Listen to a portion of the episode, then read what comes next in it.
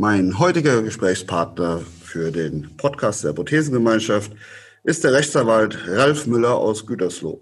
Ralf Müller ist unter anderem Fachanwalt für Sozialrecht. Einer seiner Schwerpunkte ist das sogenannte Widerspruchsverfahren nach Ablehnung von Hilfsmitteln.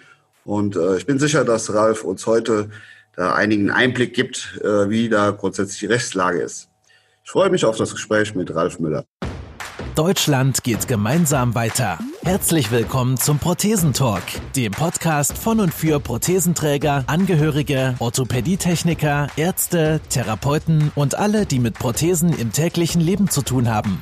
Diese Folge wird präsentiert von der Prothesengemeinschaft. Werde jetzt Mitglied unter www.prothesen-gemeinschaft.de oder lade dir die Prothesen-App in deinem App Store herunter. Jetzt aber erstmal viel Spaß mit der aktuellen Folge. Hallo Ralf Müller, ich begrüße dich ganz herzlich hier zu unserem heutigen Podcast-Gespräch für die Prothesengemeinschaft. Lieber Ralf, wir beide kennen uns ja schon doch verschiedene Jahre, aber viele in der Prothesengemeinschaft kennen wahrscheinlich deinen Namen, aber deine Vita oder so kennen die noch nicht. Würdest du dich mal kurz selber vorstellen? Ja, ähm, Ralf Müller-Polka. Ich werde dieses Jahr 50 tatsächlich.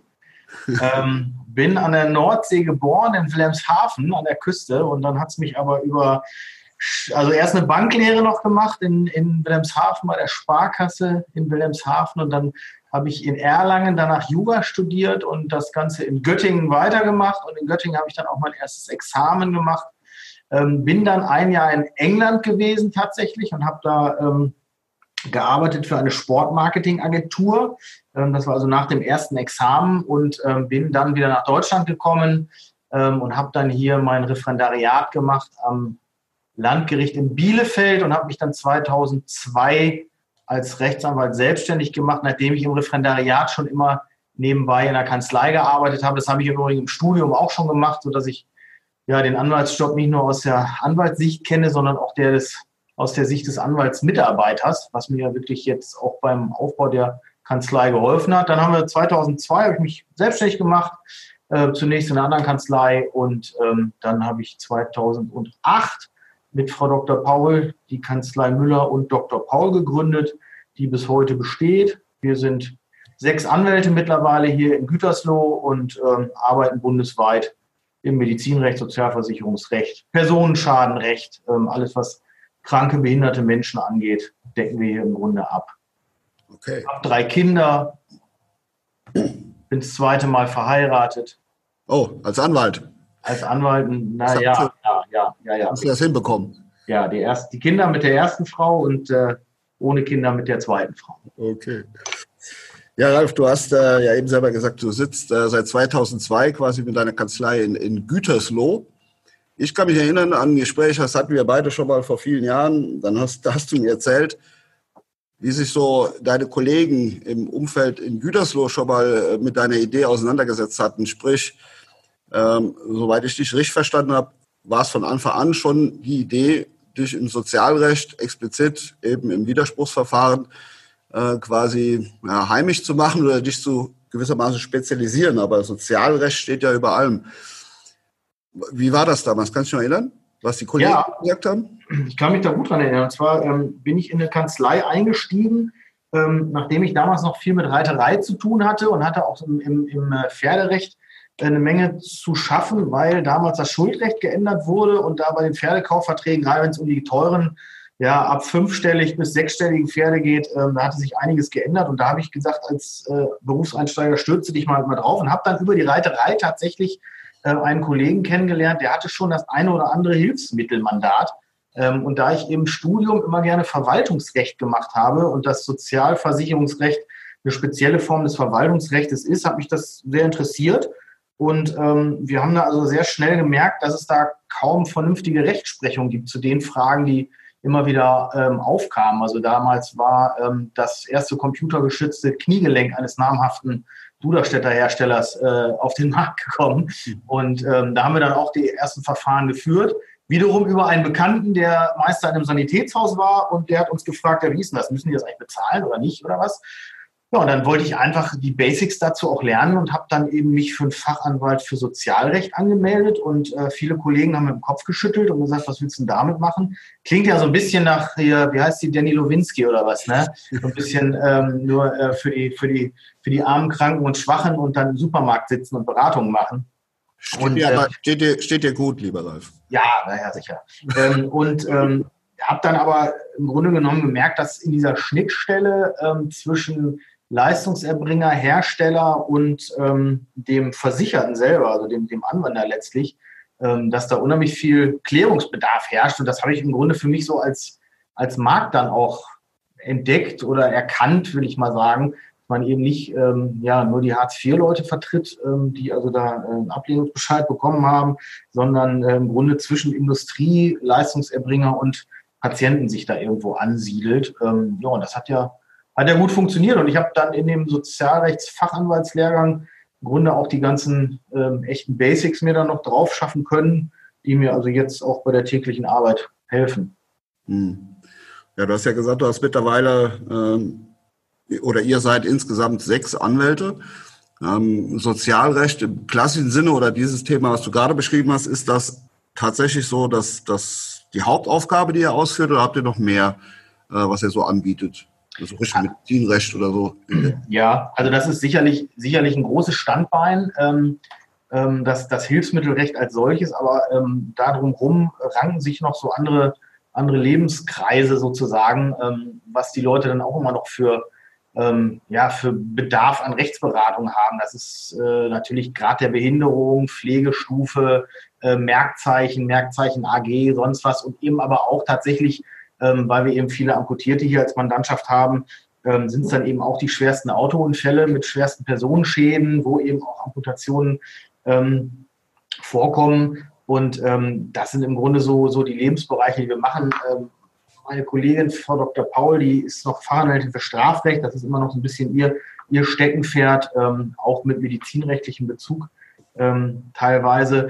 und deshalb in dem Bereich, wo wir arbeiten, ähm, kommt man eigentlich mit dem reinen Sozialrecht nicht aus. Deshalb bin ich eben noch Fachanwalt für Medizinrecht und auch Fachanwalt für Versicherungsrecht, was eben besonders wichtig ist, ähm, wenn eben, wenn wir Personen mit mit äh, Personenschäden vertreten, die zum Beispiel eine, eine, Individ äh, Quatsch, eine, eine, eine, wie heißt eine Invaliditätsrente gegenüber ihrer Versicherung geltend machen. Private Krankenversicherung ist ein großes Thema. Berufsunfähigkeit ist ein großes Thema.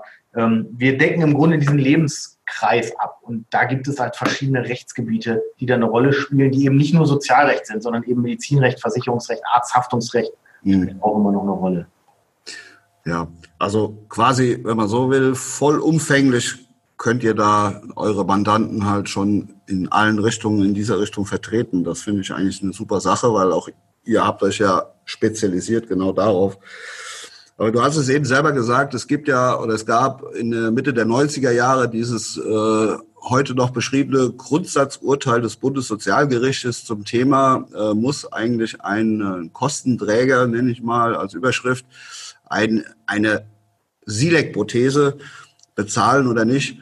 Ähm, das, ich kann mich selbst noch gut erinnern, das war ja damals so, man nannte das immer den, äh, ja, so eine Art Meilenstein in der Orthopädietechnik. Hu, jetzt hat endlich der, der Prozessor oder der Mikrochip einen Einzug gehalten. Da einhergehend war es natürlich auch, dass äh, enorm der Preis für solche Dinge gestiegen ist im Verhältnis zu mechanischen Gelenken. Ähm, dieses Grundsatzurteil, vielleicht erklärst du unseren Zuhörern überhaupt mal, was es so mit so Grundsatzurteilen so grundsätzlich auf sich hat. Das heißt, Natürlich hat jeder, jeder irgendwie sein, sein Recht auf, auf eine Versorgung. Und ähm, ja, wie kommt es zum Kurzurteil überhaupt? Wie, wie kommt das zustande? Also erstmal ist es so, dass in Deutschland ähm, alle Richter sachlich unabhängig sind. Also jeder Richter darf ähm, heute so entscheiden, ähm, wie er das selbst für richtig hält. Also mit heute meine ich, wenn er heute eine Entscheidung auf dem Tisch hat, ähm, muss er sich an kein anderes Gericht halten. Ähm, es würde dann natürlich passieren, dass wenn er das einfach begründungslos macht, weil er sagt, ich finde das einfach äh, besser. Ja, es gibt diesen Spruch, äh, ich weiß zwar, dass du recht hast, aber ich finde meine, meine Meinung einfach besser.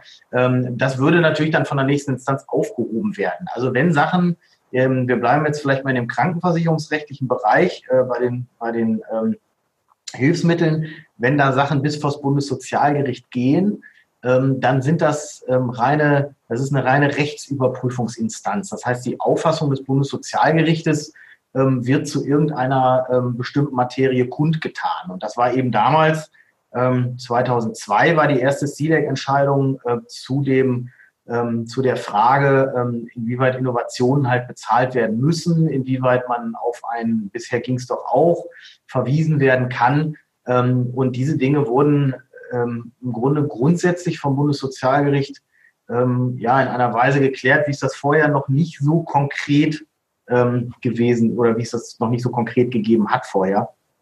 Und die Gerichte die unteren Gerichte halten sich im Grunde genommen an das, was das Bundessozialgericht an Rechtsauffassung vertritt.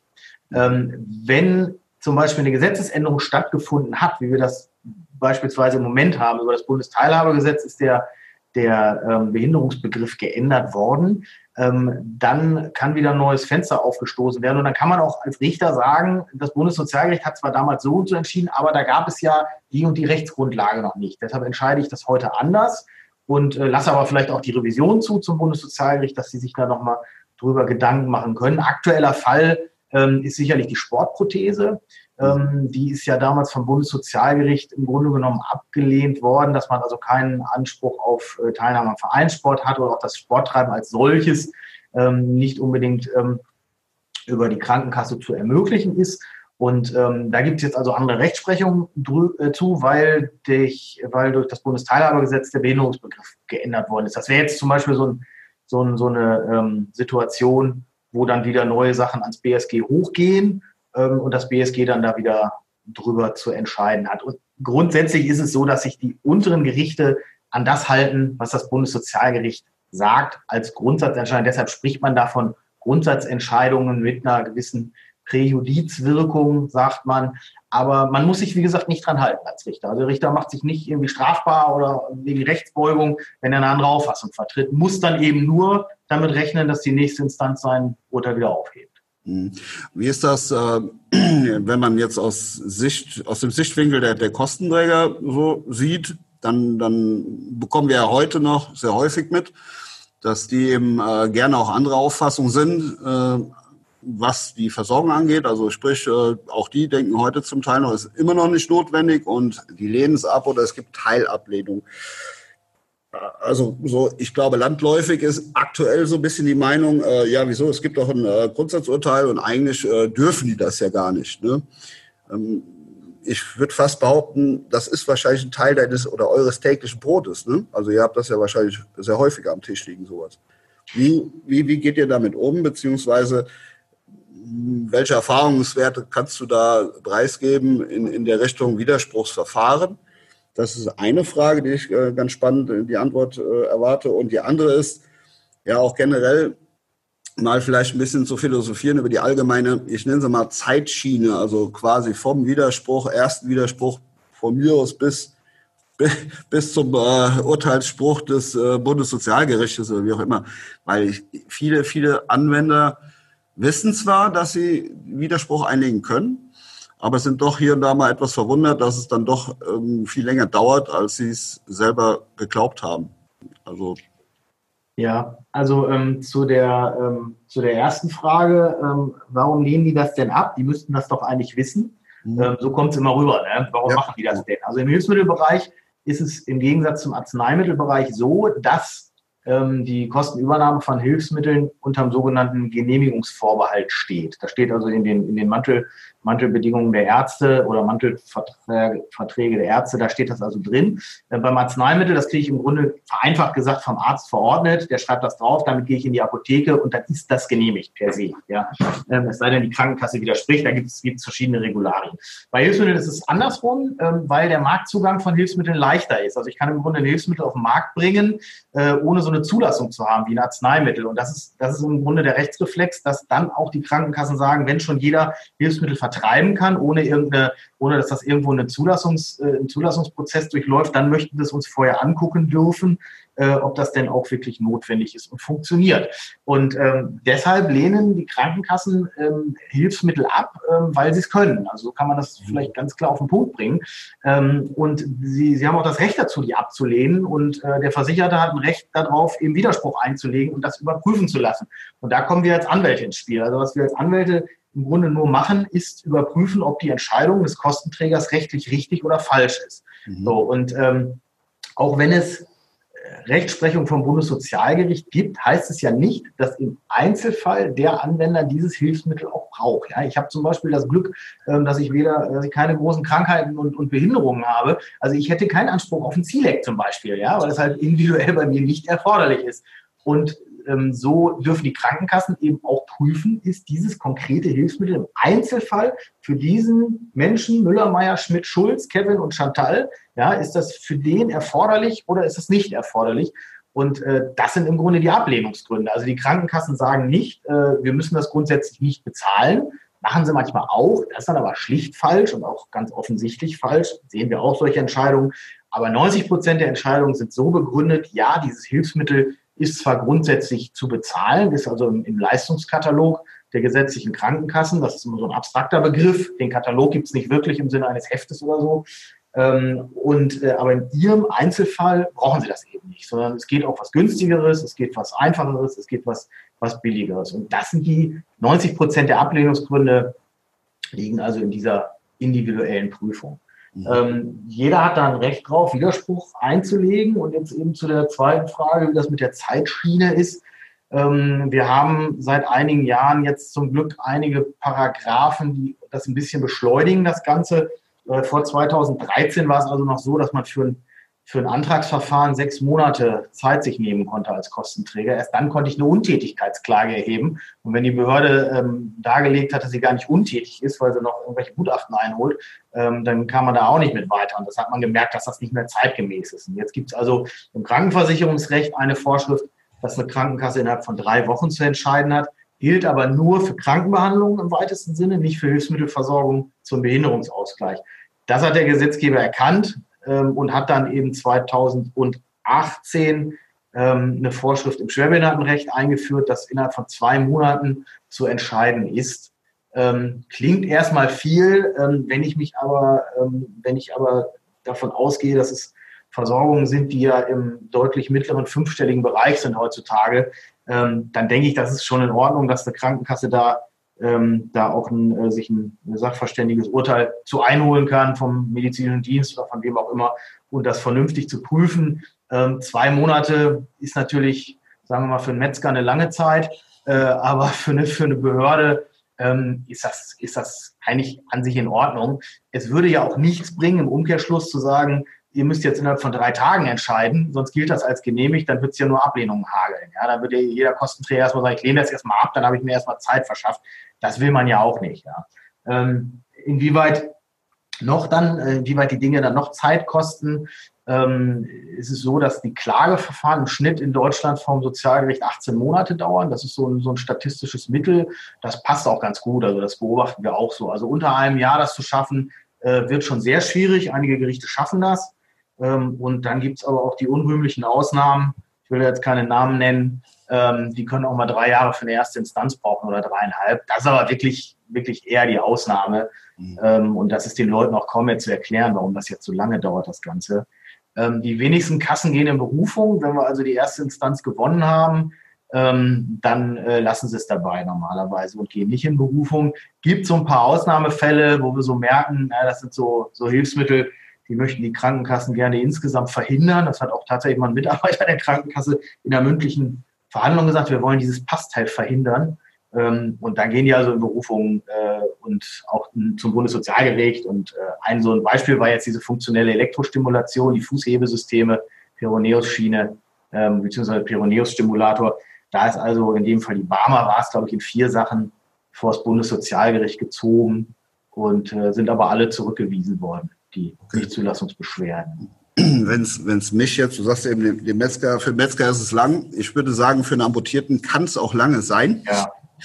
Ähm, das was verstehen. Also wir, wie soll man, der Orthopädietechniker oder das Sanitätshaus reicht eben quasi diesen Kostenvoranschlag ein. Also es schlägt quasi vor, was äh, der Versicherte wohl am besten haben sollte. Der Kostenträger ist andere Auffassung. Muss der denn, wenn er quasi diesen Vorschlag ablehnt, selbstständig einen eigenen Vorschlag machen? Also sagt er, was der Versicherte zu bekommen hat? Oder wie kann man sich das vorstellen? Weil wenn es jetzt im, im blödesten Fall wirklich zwei, zwei Jahre oder anderthalb Jahre auf meine Versorgung warten müsste und hätte nichts zu laufen oder zu gehen, dann wäre es ja an irgendeiner Stelle ganz schön tragisch, oder? Ja, also ich sag, ich sage das immer so, mit irgendwas müssen sie euch ja versorgen erstmal. No. Ja? Ähm, und das versuche ich auch immer den Sanitätshäusern so klar zu machen. Ähm, man muss sich von dem Gedanken verabschieden, dass jeder immer meint, äh, die Optimalversorgung jetzt und heute zu bekommen. Also auch man muss auch einen Kostenträger zubilligen dürfen, ähm, das Ganze mal zu prüfen und das auch in Frage zu stellen, das Ganze. Das ist an sich in Ordnung. wenn Sie denn Ihre Meinung kundgetan haben und gesagt haben, wir lehnen die Kostenübernahme, so wie es das Sanitätshaus vorgeschlagen hat und auch der Arzt verordnet hat, ab, ähm, dann ist das erstmal deren gutes Recht. Dann sollen sie aber bitte auch eine andere Versorgung sicherstellen. Ja, das heißt, wenn wir jetzt mal bei den Amputierten bleiben, kann es ja nicht sein, dass die Krankenkasse sagt, ähm, wir lehnen jetzt die Versorgung mit dem Hilfsmittel XY ab und du kriegst erstmal gar nichts, bevor das von den Sozialgerichten geklärt ist, sondern ähm, das ist den Kostenträgern aber auch klar, mit irgendetwas alternativ wird man ihn ja wohl versorgen müssen. Ja, und ähm, da bin ich eher ein Mann der Praxis und sage, liebe Sanitätshäuser, ruft an bei dem Sachbearbeiter der Krankenkasse und sagt, okay, du hast jetzt XY abgelehnt, welches Schweinerl hätten wir denn gern? Ja, also was sollen Sie, was soll ich denn jetzt bitte bauen? Dann sag mir das doch bitte. Und dann, ähm, wenn das also ähm, im Grunde ein Himmelfahrtskommando wäre, den Versicherten damit zu versorgen, weil die Sanitätshäuser haften ja auch für das, was sie rausgeben. Sie können sich nicht aus der Haftung ziehen, nur weil es der Kostenträger nicht bezahlt. Ja. Ähm, dann äh, sage ich den Sanitätshäusern auch manchmal, dann lasst euch eine Haftungsausschlusserklärung unterschreiben ja, oder eine Haftungsfreistellungserklärung wäre das in dem Falle, dass eben die Krankenkasse dann für Schäden beim Versicherten aufkommt, die dadurch entstehen, dass er eben nach Auffassung des Sanitätshauses Hauses minderwertig oder nicht ausreichend versorgt ist. Ähm, ist bisher noch nicht vorgekommen. Also ich habe es noch nicht gesehen, dass, dass äh, Krankenkassen sowas mal unterschrieben haben. Ähm, entweder schieben sie es dann auf die lange Bank oder ähm, sie bewilligen doch das, was das Sanitätshaus eben ähm, eingereicht hat oder vorgeschlagen hat. Ähm, und ansonsten ähm, kann eben immer irgendetwas gebaut werden, ja, also eine, eine Downgrade-Version sozusagen. Und ähm, rein wirtschaftlich betrachtet für Sanitätshäuser ist das im Grunde auch eine Hundertsteigerung, ja, weil ich kann dann noch eine andere Versorgung bauen ähm, und dann dauert das Gerichtsverfahren vielleicht anderthalb Jahre und hinterher gibt es noch, weiß ich nicht, die computergestützte Versorgung hinterher obwohl die andere vielleicht noch gut gewesen wäre. Ne? Also es ist nicht immer nur schlecht alles. Ne? Ja, ja. Also vor, vor, aus, aus, Umsatz, äh, aus Sicht des Umsatzes für das Sanitätshaus. Ich kenne es auch wirklich aus unserer Praxis heraus, dass wir halt versuchen, ähm, ja, wie du eben auch selber schon gesagt hast, äh, normaler, manchmal hilft ja auch normaler Menschenverstand, ne? einfach mal miteinander zu kommunizieren. Ähm, wir fragen dann noch tatsächlich ab, was, was äh, willst du, Krankenkasse, denn tatsächlich deinen Versicherten äh, genehmigen? Und ähm, ja, bei uns gibt es so, ein, so ein Ding, dass ich weiß, dass es hat irgendwie keinen großen rechtlichen Hintergrund, aber ich melde dann schriftlich Bedenken an, zumindest, dass man irgendwie schriftlich vorliegt und sage, okay, also bei dieser Versorgung besteht die Gefahr, dass. Ich weiß, dass das jetzt, wie gesagt, keinen großen rechtlichen Hintergrund hat, aber allein das schon äh, hat den einen oder anderen Sachbearbeiter zum Nachdenken gezwungen, dass da etwas Schriftliches vorlag, was er so noch nicht kannte. Das ist eine. Das andere ist, dass wir unseren Kunden, in dem Fall den Anwendern, sagen, ähm, du kannst ja den, den Widerspruch weiterhin aufrechterhalten. Du musst den ja nicht zurückziehen und du hast jetzt erstmal eine Versorgung. Solltest du aus irgendeinem Grund damit ein Problem entwickeln, also sprich gerade in Richtung äh, ein Risiko stellt sich da, Sturzgefahr, was auch immer, dann raten wir unseren Kunden immer, sich direkt an den Versicherer zu wenden weil wir können es ja auch nicht anders machen in dem Sinne. Und dann haben wir schon tatsächlich das erlebt, was du beschrieben hast. Also dass dann nach relativ kurzer Zeit ähm, der, die Versicherung der Krankenkasse angerufen hat, hat gesagt, oh, äh, da müssen wir anscheinend doch was anderes machen. Der ist zweimal gestürzt, wie auch immer. Gott sei Dank nichts Schlimmeres passiert, aber es könnte ja. Und dann haben wir in der Tat noch eine Versorgung, und zwar genau die, die wir vorher beantragt haben, auch machen können für den Kunden. Ähm, gibt's da, gibt's da irgendwie, weil ich, ich, weiß, dass die meisten Kunden tatsächlich auch mittlerweile so ein bisschen, äh, ich weiß nicht, gebrieft sind oder es ist halt einfach der Glaube. Wenn ich denen sage, pass mal auf, wenn du hier aus der Tür rausgehst, du hast mir jetzt unterschrieben, dass es jetzt im Moment okay ist für dich. Aber wenn du rein theoretisch aus der Tür rausgehst und bemerkst dann erst das Problem, was du vorher natürlich nicht merken konntest, du könntest rein theoretisch sofort bei deiner Kasse anrufen. Ist das so? Also, dass dann was passiert im Positiven? Also, ähm, es gibt, gibt da natürlich auch die verschiedensten Arten von Kunden. Ne? Es gibt natürlich Leute, die, oder, oder auch Mandanten bei uns, es gibt Leute, die können sich kaum mehr selber um ihre eigenen Sachen überhaupt kümmern. Ja. Ähm, die kann man natürlich nicht losschicken. Und man, ja. muss das, man muss das immer so ein bisschen auch von dem, von dem Mandanten oder Patienten selber abhängig machen, wie weit man den dann ähm, selber dazu äh, animieren sollte, ruf doch mal selber bei deinem Kostenträger an. Ne? Ähm, ich erlebe das durchaus, dass die Leute da anrufen und ähm, dass sie dann was bewilligt bekommen. Ähm, ich erlebe das aber auch andersrum, dass die Krankenkassen sagen, nee, jetzt haben sie ja einen Anwalt und wir dürfen mit ihnen gar nicht mehr sprechen. Die haben äh, teilweise ein bisschen zu viel Fernsehen geguckt, habe ich das Gefühl. Ähm, das ist also tatsächlich nicht so. Also ich darf als Anwalt, wenn der Gegner auch anwaltlich vertreten ist, äh, äh, darf ich natürlich, darf ich den Gegner nicht direkt anrufen. Aber als Krankenkasse darf ich natürlich immer noch nach wie vor mit meinem Versicherten sprechen, ja. Ähm, und ähm, also ich erlebe das, dass es teilweise positive Wirkungen hat. Ich habe jetzt äh, neulich einen Fall gehabt, ähm, da hat äh, die Ehefrau des, des äh, Anwenders, des Mandanten da selber angerufen, auch bei der Krankenkasse, und hat mit denen einen Vergleich gemacht, ähm, den ich selber nie so geschlossen hätte. Ja, der sah eben so aus, dass sie 5000 Euro selber zuzahlen und meine kompletten Anwaltskosten bezahlen. Hätte ich natürlich als Anwalt gesagt, dass, den gewinnen wir, den Prozess, ja. Aber die wollten halt keine anderthalb Jahre warten. Die haben gesagt, ich, wir wollen das jetzt haben und wir haben das Geld und uns ist das egal. Und dann habe ich denen gesagt, okay, das ist natürlich ähm, äh, ihr Wunsch, ja. Und äh, so insofern ähm, ist das ist das auch zu akzeptieren. Wenn Sie sich das dieses Geld kosten lassen wollen, dann ist es ja völlig in Ordnung. Ja, ähm, und die haben es dann wirklich geschafft. Und ich habe dann im Prinzip den Vergleich äh, in Schriftform gegossen, nach Telefonat mit dem, mit dem äh, ähm, Sachbearbeiter bei der Krankenkasse. Das war wirklich mal so ein Fall, da, da haben die das wirklich selber eingestielt. Ne? Sehe ich, andersrum gibt es das auch, dass sie da anrufen und sagen, äh, nee, wir können mit Ihnen nicht sprechen, Sie haben Widerspruch eingelegt, da läuft ein Klageverfahren, lassen uns das abwarten, vorher machen wir hier nichts. Ging es da in dem Fall auch um eine prothetische Versorgung oder war es was anderes? Nee, das war eine Prothesenversorgung. War ein, war ein Genium X3 war das. Wow.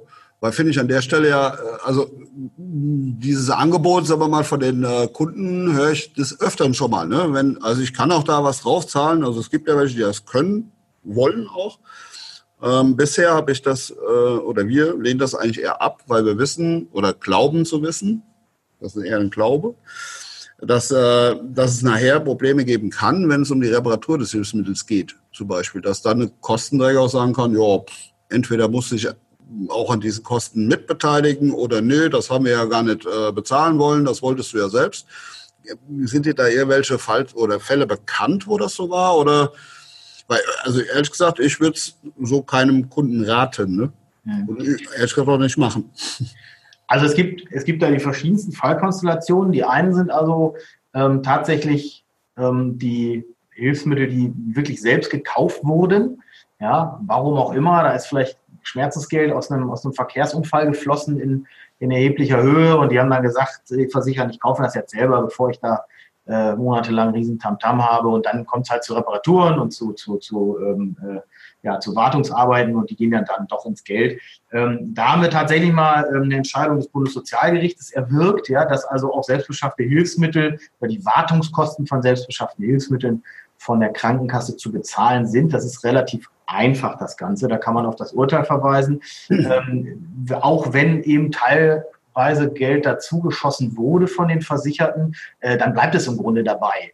Ähm, man muss natürlich immer rechnen, dass die Krankenkasse mit der Idee um die Ecke kommt und sagt, äh, da habt ihr ja selber was dazu gezahlt, das ist ja sozusagen jetzt euer Eigentum äh, und da müsst ihr auch die Reparaturkosten übernehmen. Ähm, das ist rechtlich schlicht falsch. Ja? Und wenn man so einen Vergleich macht, dann sollte man das auch immer schon im vorauseilenden Gehorsam mitbedenken. Sagen, wenn denn aber in Zukunft da Reparaturen dran sind, bitte, liebe Krankenkasse, musst du die bezahlen. Und dann machen wir das auch nicht quotal, ja? nach dem Motto, ich habe zehn Prozent zugeschossen, also zahle ich jetzt zehn Prozent der Reparaturkosten selbst.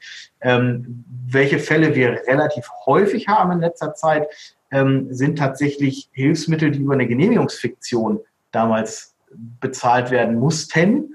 Ähm, wo es dann nicht mehr darauf ankommt, ist das medizinisch notwendig oder nicht, sondern allein durch Fristablauf gilt das dann als genehmigt. Und ähm, da gibt es also einige Krankenkassen, die sind jetzt auf die Idee gekommen und sagen, naja, das ist ja nur über eine Genehmigungsfiktion äh, bezahlt worden, das Ganze. Wir haben es ja gar nicht wirklich geprüft, ob es medizinisch notwendig ist. Und deshalb müssen wir selbstverständlich auch keine Wartungs- und Reparaturkosten für dieses Hilfsmittel okay. bezahlen. Ist natürlich genauso ein Blödsinn. Ja, ja. Ähm, also Krankenversicherungsrecht äh, ist subsidiär, das heißt, ähm, wenn ich Hilfsmittel bekommen habe, geschenkt bekommen habe oder sonst was, habe ich keinen Anspruch mehr gegenüber der Krankenkasse. Aber andersrum auch, wenn ich irgendetwas habe, egal wo es herkommt, und es muss repariert werden und es ist für mich medizinisch notwendig, kommt es eben nicht darauf an, dass die Krankenkasse das bezahlt hat. Mega, mega, mega wichtige Info. Mega wichtige Info. Weil ich habe ja gerade gesagt, also wir haben das immer andersrum gesehen. Vielleicht haben wir uns da auch ein bisschen zu sehr von der anderen Seite leiten lassen, weil das haben wir eben schon öfter gehört, wenn man es im Vorfeld zum Beispiel versucht hat, mit, der, mit dem Kostenträger zu klären, kam immer genau dieser Hinweis. Aber da sind wir auf jeden Fall jetzt schon mal eine Nummer schlauer. Das ist schon mal gut. Dann hat es ja zumindest schon mal ein bisschen was gemacht. Ja. Aber Du hast ja gesagt, du bist seit, seit 2002, hast du deine Kanzlei. Und äh, ich denke, da hast du schon allerlei persönliche Dinge erleben müssen, dürfen, können. Gibt es da so, so herausragende Sachen, wo du sagst, also, boah, da, da ist, das, das war der krasseste Fall, den ich hatte oder sowas? Oder, oder sind die eher irgendwie alle gleich, ja, halbwegs gleichgestellt? Nee, also es gibt, gibt schon so, so herausragende Sachen. Gibt auch immer so herausragende Kassen, äh, wo ich immer genau weiß, womit ich dann zu rechnen habe. Das weiß ich aber schon vorher. Das sind so Erfahrungswerte. Ähm, ja, den, also den, den, krassesten Fall, der ist auch damals mal im Handicap gelandet, ähm, unter dem, äh, ich glaube, unter der Überschrift die Dreiradposse. Ähm, und äh, es ging also nicht um eine Amputation dabei, sondern um einen Herrn äh, ja, mit starken Gehstörungen und ähm, ähm, hatte orthopädische Schuhe, konnte schlecht laufen, hat sich irgendwann mal ein Dreirad selber gekauft. Nee, das hat ihm die Kasse sogar bezahlt, ganz genau. Der, der hat ihm die Kasse bezahlt und damit machte er seine Einkäufe und alles Mögliche und war damit sehr ja, relativ unabhängig damit. Und ähm, an dem Rad nagte dann irgendwann der Zahn der Zeit und er brauchte also ein neues. Und ähm, das kostete 2800 Euro, glaube ich, dieses Dreirad. Und äh, da haben sie ihm das neue Dreirad, haben sie ihm dann abgelehnt ähm, und äh, haben ihm mal gesagt, ähm, er könnte einen Elektrorollstuhl haben stattdessen. Hat man ihm am Telefon gesagt. Und äh, dann äh, habe ich ihm gesagt, ja, dann, dann äh, er kam dann irgendwann rein und sagte, ich kann jetzt, das Rad das fällt auseinander und es ist irgendwie glatt draußen und ich kann nicht durch die Gegend laufen und geht nicht und äh, die würden mir mal einen Elektrorollstuhl zahlen. Ähm, der sollte 6.000 Euro kosten. Dann habe ich gesagt, ja, holen sich eine Verordnung und, äh, und äh, antragen Sie den Elektrorollstuhl. Ähm, der ist sofort genehmigt worden, der Elektrorollstuhl, für, ich, glaub, ich glaube, 6.800, nagel mich nicht drauf fest ähm, roundabout. Dann hat er noch bei der Kasse angerufen hat gesagt, ich kann den überhaupt nicht aufladen bei mir, den Elektrorollstuhl. Dann hat man ihm aber so eine Fachfirma nach Hause geschickt, die ihm dann elektrischen Strom in, in die Garage gelegt haben, ähm, damit er den Elektrorollstuhl aufladen kann. Und dann haben, hat er gesagt, naja, aber mit so einem Dreirad wäre ich, würde ich ein bisschen fitter bleiben, damit würde ich meine Muskulatur immer in Gang halten. Ähm, das mit dem Elektrorollstuhl doof, da friere ich ja quasi drauf ein äh, und verkümmer da drin. Und dann haben sie ihm überlegt, dass sie ihm ein Fitnessgerät nach Hause liefern wollten. Ähm, und da habe ich gesagt, hört ja jetzt alles auf. Ne? Also das waren mal Kosten von, ich weiß nicht, 10.000 Euro statt Dreirad für 2,8. Aber das ist auch wieder so ein Ding. Ähm, wir wollen nicht damit anfangen, dass dann eben erwachsene Menschen Dreiräder als Fahrradersatz bekommen, weil das ist nicht äh, Leistungsbestandteil der gesetzlichen Krankenkasse. Und da wäre den Anfängen, ja, wollen wir gar mhm. nicht erst bewilligen, solche Räder. Ähm, da ist so eine Krankenkasse dann ganz stark Behörde, die, die das also nicht mit gesundem Menschenverstand regeln. Und ähm, da würde ich mir manchmal mehr wünschen zu sagen, wir nehmen den Patienten insgesamt, ja, so als, als äh, Case Management sozusagen, was können wir dem Gutes tun? Und für den ist das eben richtig und wichtig, weil wir sparen vielleicht Folgekosten Physiotherapie, der bleibt fitter, der bleibt länger gesund, altert nicht so schnell vielleicht. Ähm, aber da ist die Kasse eben sehr stark äh, auf dem Buchstaben des Gesetzes, ähm, wo sie dann entscheiden. Und ähm, da würde ich mir manchmal etwas mehr Offenheit wünschen. Ja, und dann eben um den Preis, es kostet dann 10.000 Euro, war aber alles nach den gesetzlichen Vorschriften. Ja.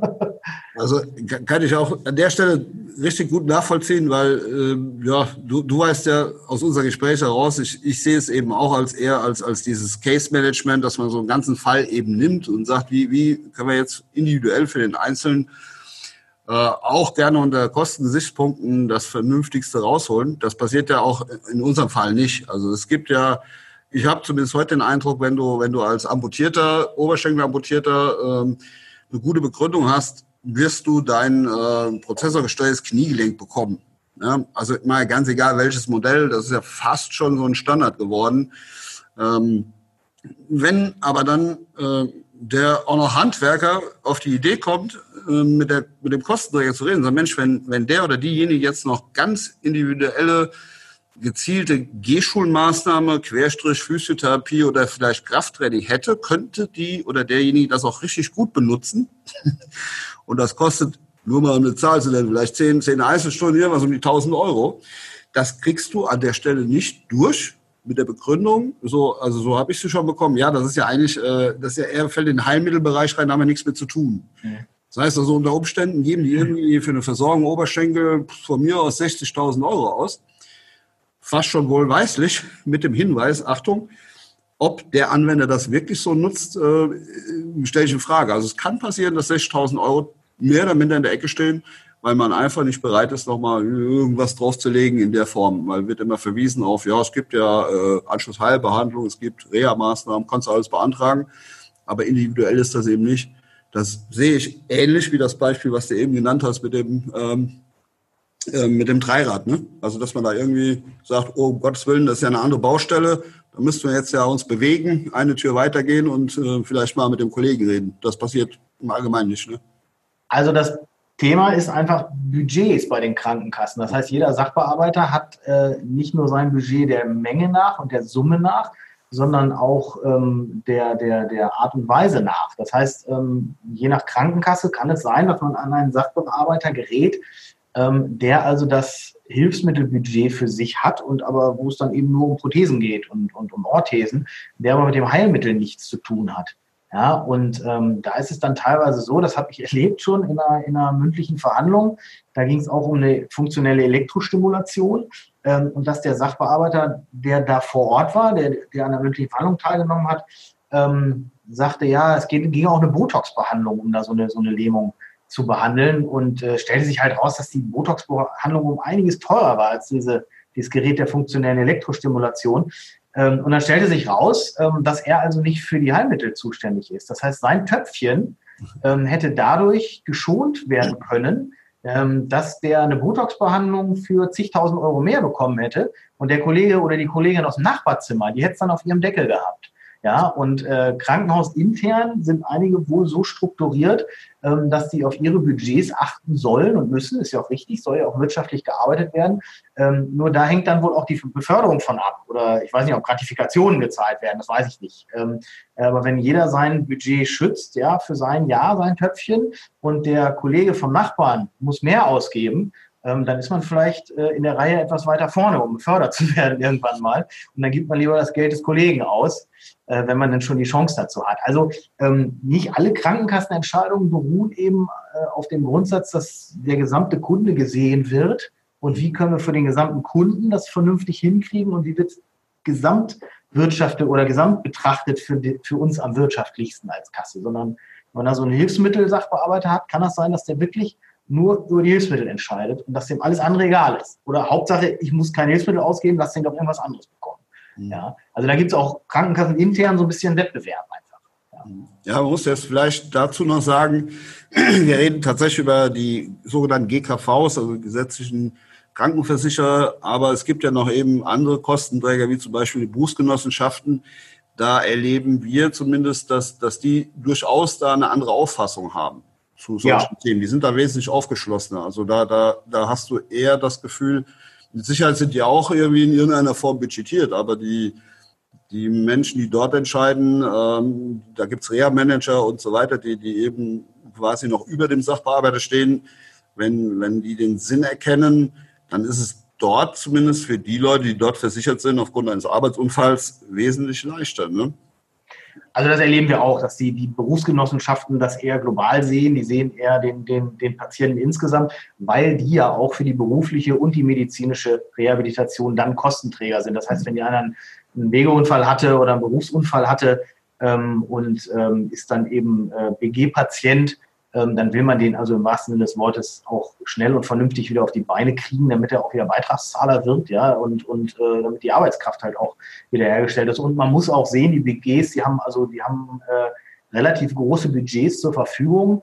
Und ähm, ich nagel mich nicht auf die Zahlen fest, aber ich meine, zwei Drittel des Gesamtbudgets oder sogar drei Viertel des Gesamtbudgets ähm, wird für Prävention ausgegeben. Ja, also die kommen dann in die Betriebe und, und, und machen Arbeitssicherheitsüberprüfungen und äh, also die Arbeit, der Arbeitsschutz, ja, und die Prävention ähm, ist ein deutlich größerer ähm, äh, Anteil bei der BG arbeitsmäßig als die tatsächlich äh, forensische Arbeit, ähm, sich also um um Verunfallte oder Erkrankte zu kümmern. Da ist das Budget also äh, oder vom Gesamttopf her nimmt das am wenigsten in Anspruch. Ähm, deshalb haben die BG einfach insgesamt auch auch äh, mehr Geld, weil die da variabler und flexibler sind.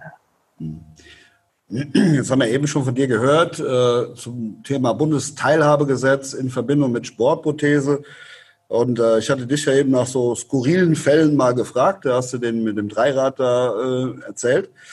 Ich habe da auch noch äh, einen skurrilen Fall, sind wir mal zum Thema Sportprothetik. Und zwar bevor es das Bundesteilhabegesetz gab, haben wir einen jungen äh, Schüler noch, kann man sagen, mit der Sportprothese versorgt, ganz normale GKV-Versorgung. Äh, Begründung war Schulsport. Das war gar kein Problem bis zu seinem 16. Lebensjahr. Also er hat von uns seit dem 10. Lebensjahr die Sportprothesen bekommen, und zwar für Leichtathletik zu machen in der Schule und natürlich auch in der Freizeit. So, ähm, mit dem zarten Alter von 17 haben wir wieder einen Kostenvorschau eingereicht und kriegen natürlich dann äh, die, die Ablehnung, dass der äh, Kostenträger nur äh, für die Schulpflichtzeit äh, dafür verantwortlich sei und ab jetzt äh, wären sie nicht mehr dafür zuständig. Skurril daran war, der junge Mann hat zu der Zeit ein sogenanntes, in NRW, ein sogenanntes Sportabitur gemacht. also äh, einfach furchtbar. Und dann haben die einfach so, so eine Art, äh, angefangen, so eine Art äh, Kostenträger Ping-Pong zu spielen. Also man hat sich dann gefragt, ja, gut, verstehen wir schon, also der, der kann ja ohne die Sportprothese sein Sportabi nicht machen. Aber wir zahlen es nicht und dann ging das weiter, also über Jahre. Der ist mittlerweile, hat er sein Abitur, er hat dann äh, seine, seine Sportprothesen irgendwie selber finanziert, was auch immer. Ähm, unter dem Gesichtspunkt, dass, dass man heute da irgendwie in die Richtung Teilhabegesetz argumentieren kann? Siehst du da die Chancen in Zukunft oder ab heute besser als in dieser Zeit? Also eine Sportprothese überhaupt zu bekommen? Ja, also vorab vielleicht erstmal ähm, wegen der Schüler. ist Es also tatsächlich so, dass die, die Schulpflicht oder die, die Erbringung der, äh, der oder die, die, die ähm, ähm, na, wie heißt es, zur Schule gehen zu müssen, ähm, und das auch zu dürfen, ist also ein sogenanntes Grundbedürfnis. Und Grundbedürfnisse sind von der gesetzlichen Krankenkasse immer zu befriedigen.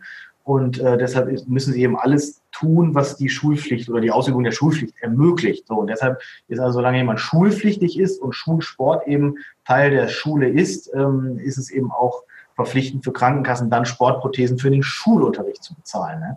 Ähm, ich meine, die Schulpflicht oder zumindest die Berufsschulpflicht endet mit dem 18. Lebensjahr in Deutschland, soweit ich das weiß. Wenn also in der Berufsschule auch noch äh, Pflichtschulsport wäre, müsste da eine Krankenkasse auch noch die Prothese bezahlen, die Sportprothese. Nicht für den Vereinssport, das ist also mal ausge, ausgegrenzt worden oder ausge, ähm, ausgeschlossen worden. Ähm, jetzt kommen wir eben zu dem Bundesteilhabegesetz. Da hat sich der, Behinderungs-, der Begriff der Behinderung eben geändert und ähm, da ist jetzt durch eine aktuelle Entscheidung vom Landessozialgericht München eben die Tor, das Tor wieder aufgestoßen worden, die also auch ganz klar sagen, äh, wir kennen die Entscheidung vom Bundessozialgericht in Sachen Sportprothesen, halten das für nicht mehr ähm, zeitgemäß, weil die auf, dem, äh, auf der alten Rechtslage noch beruht und haben da auch die Revision zugelassen zum Bundessozialgericht. Ähm, ich meine, da ist nicht mal Revision eingelegt worden. Ich habe das neulich nochmal versucht rauszukriegen. Ähm, weiß gar nicht, ob es mir gelungen ist, müsste ich nochmal nachgucken. Ich meine, die haben gar keine Revision eingelegt. Ähm, vielleicht auch extra deshalb, um nicht eine neue BSG-Entscheidung zu haben, sondern zu sagen, oh, das ist ja nur Landessozialrecht München, was interessiert uns das denn? Ähm, aber ich denke, dass dieses, dieses ähm, Thema Sportprothese jetzt wirklich wieder an Aktualität gewonnen hat und ich kann die Leute da nur ermutigen, das, das einzureichen bei ihren Krankenkassen und dann auf die Münchner Entscheidung einfach zu, äh, zu verweisen und zu sagen, die haben das jetzt nach, nach dem aktuellen Stand der Gesetzeslage entschieden und alles, was das Bundessozialgericht vorher gesagt hat, äh, ist dann hinfällig geworden. Ja.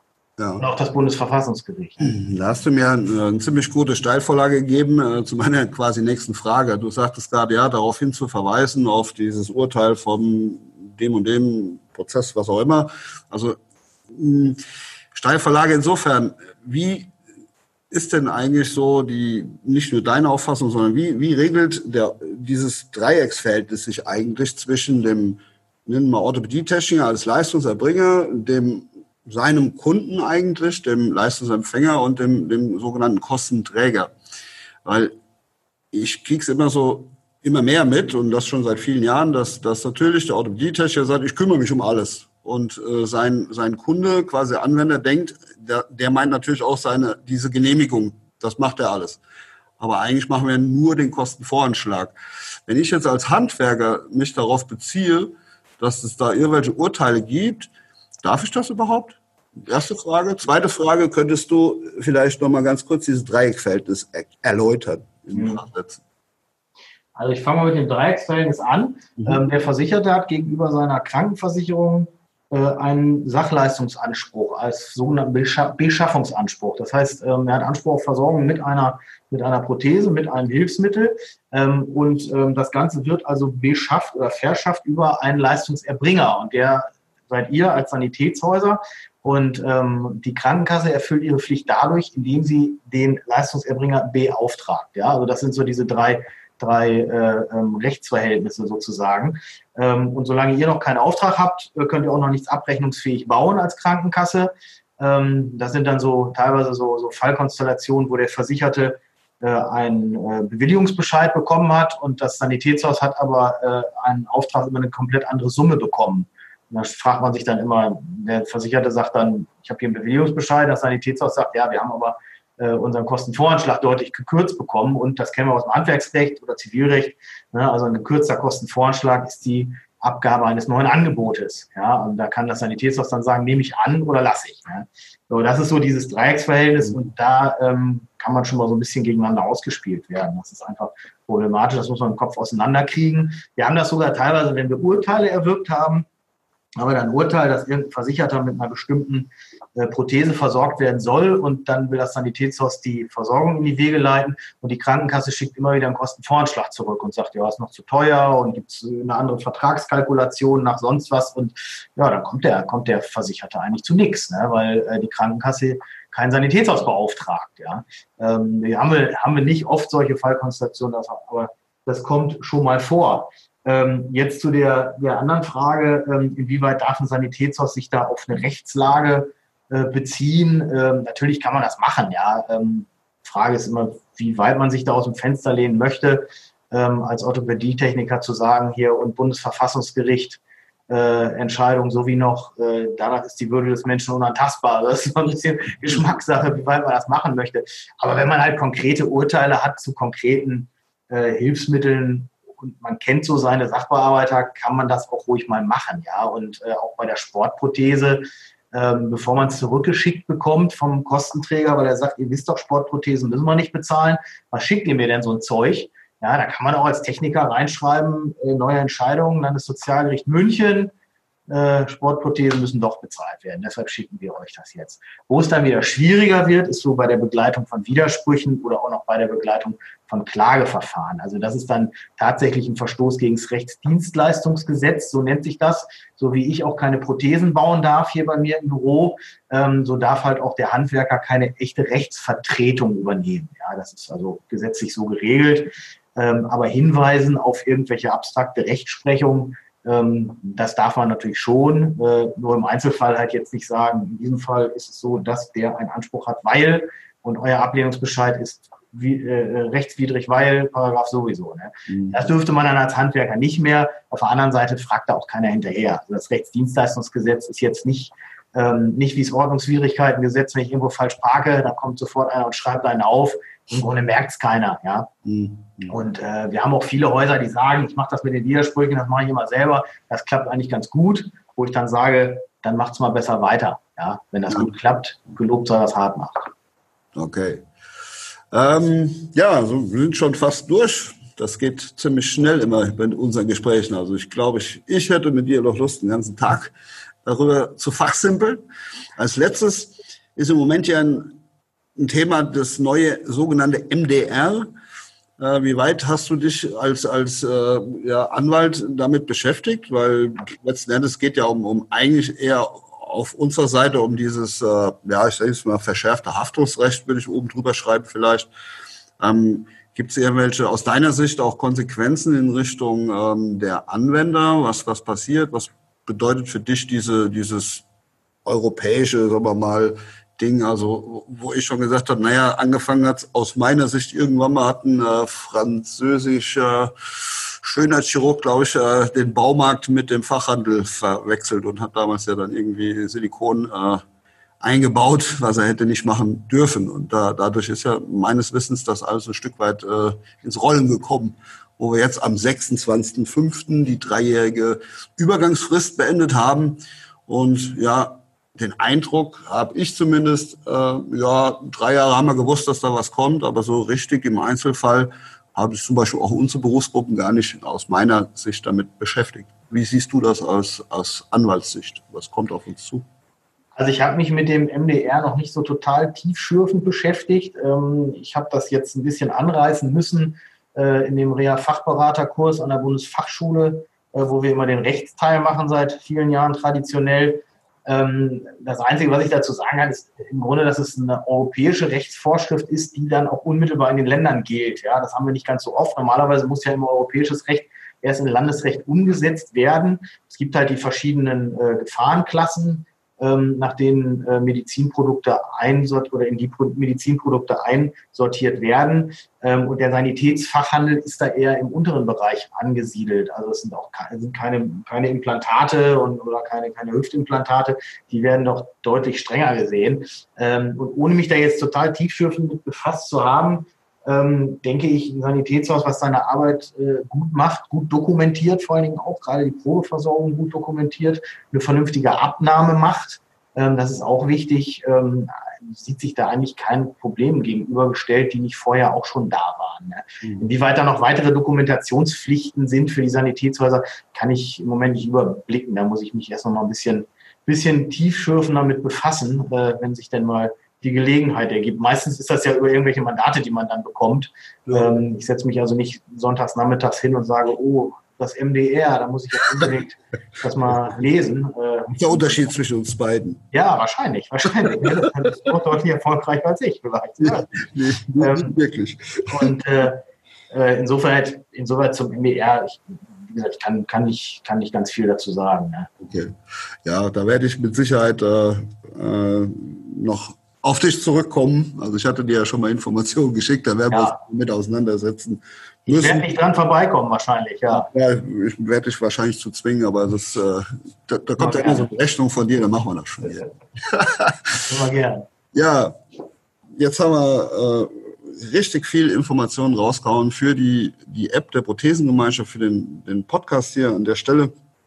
Also du bist ja auch Mitglied der Prothesengemeinschaft. Ähm, ich hoffe, dass, dass wir ein bisschen ähm, hier und da auch ein bisschen mehr Licht ins Dunkel bringen konnten mit deinen Aussagen. Also ich fand es sehr klar und, und deutlich, so wie ich dich eben kenne. So haben dich jetzt hoffentlich die anderen auch kennengelernt. Ähm, ja, es ist ja möglich, dass man, dass man direkten Kontakt auch zu dir oder zu der Kanzlei aufnimmt.